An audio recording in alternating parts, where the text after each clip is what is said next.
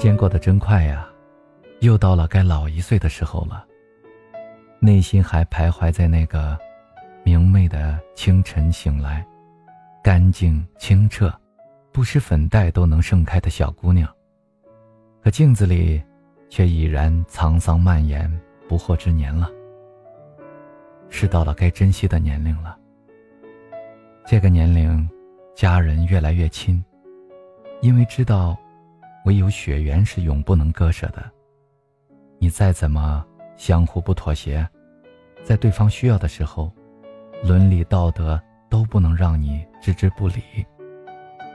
所以，更爱他们一点吧。这是老天爷设的局。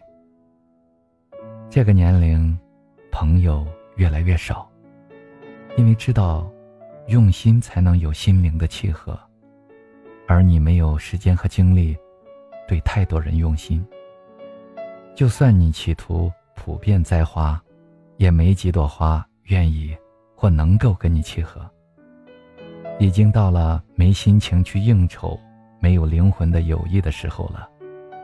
所以，对那几个不说话都能厮混一整天的小妞，真诚些吧。这是灵魂的需求。这个年龄，会格外的注重。信守承诺，因为信任是人性需求中的奢侈品。别人把它赋予你，是对你最高规格的赞许。它就像一张纸，揉皱了，就再也不能复原了。这个年龄会认真的去工作，因为知道了爱你的人都希望你有稳当的人品、稳定的收入，而自己不愿意。辜负这种期望，更希望通过自己的努力，能让孩子和父母过得好一点。所以，在不以透支健康作为前提的条件下，认真的工作吧。当然，健康是最重要的，因为要做到以上几点，首先你得活着。如果时光倒流，我会不会是现在的自己呢？在我三十几岁的时候。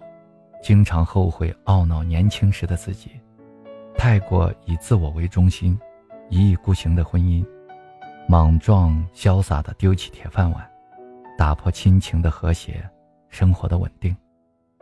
在无数个深夜里流泪自责，恨自己懂事太晚。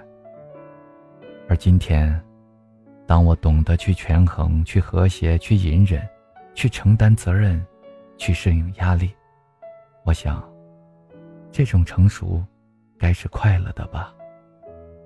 谁知道在某些不经意的瞬间，回想起当年那个勇敢、不顾后果、肆意妄为的年轻的我时，是怎样一种愉悦的感受啊！仿佛胸腔迸发出的快乐，让自己不自觉的开心起来。是的，那就是任性，毫无资本的自由的感觉。但是，我再也不可能为了这样的愉悦，回到从前了。所以我想通了，每一种快乐都有自己的享受和代价。这是我的必经之路，没有对和错，也没有好和坏。接受它，是对自己成熟一岁最好的奖励。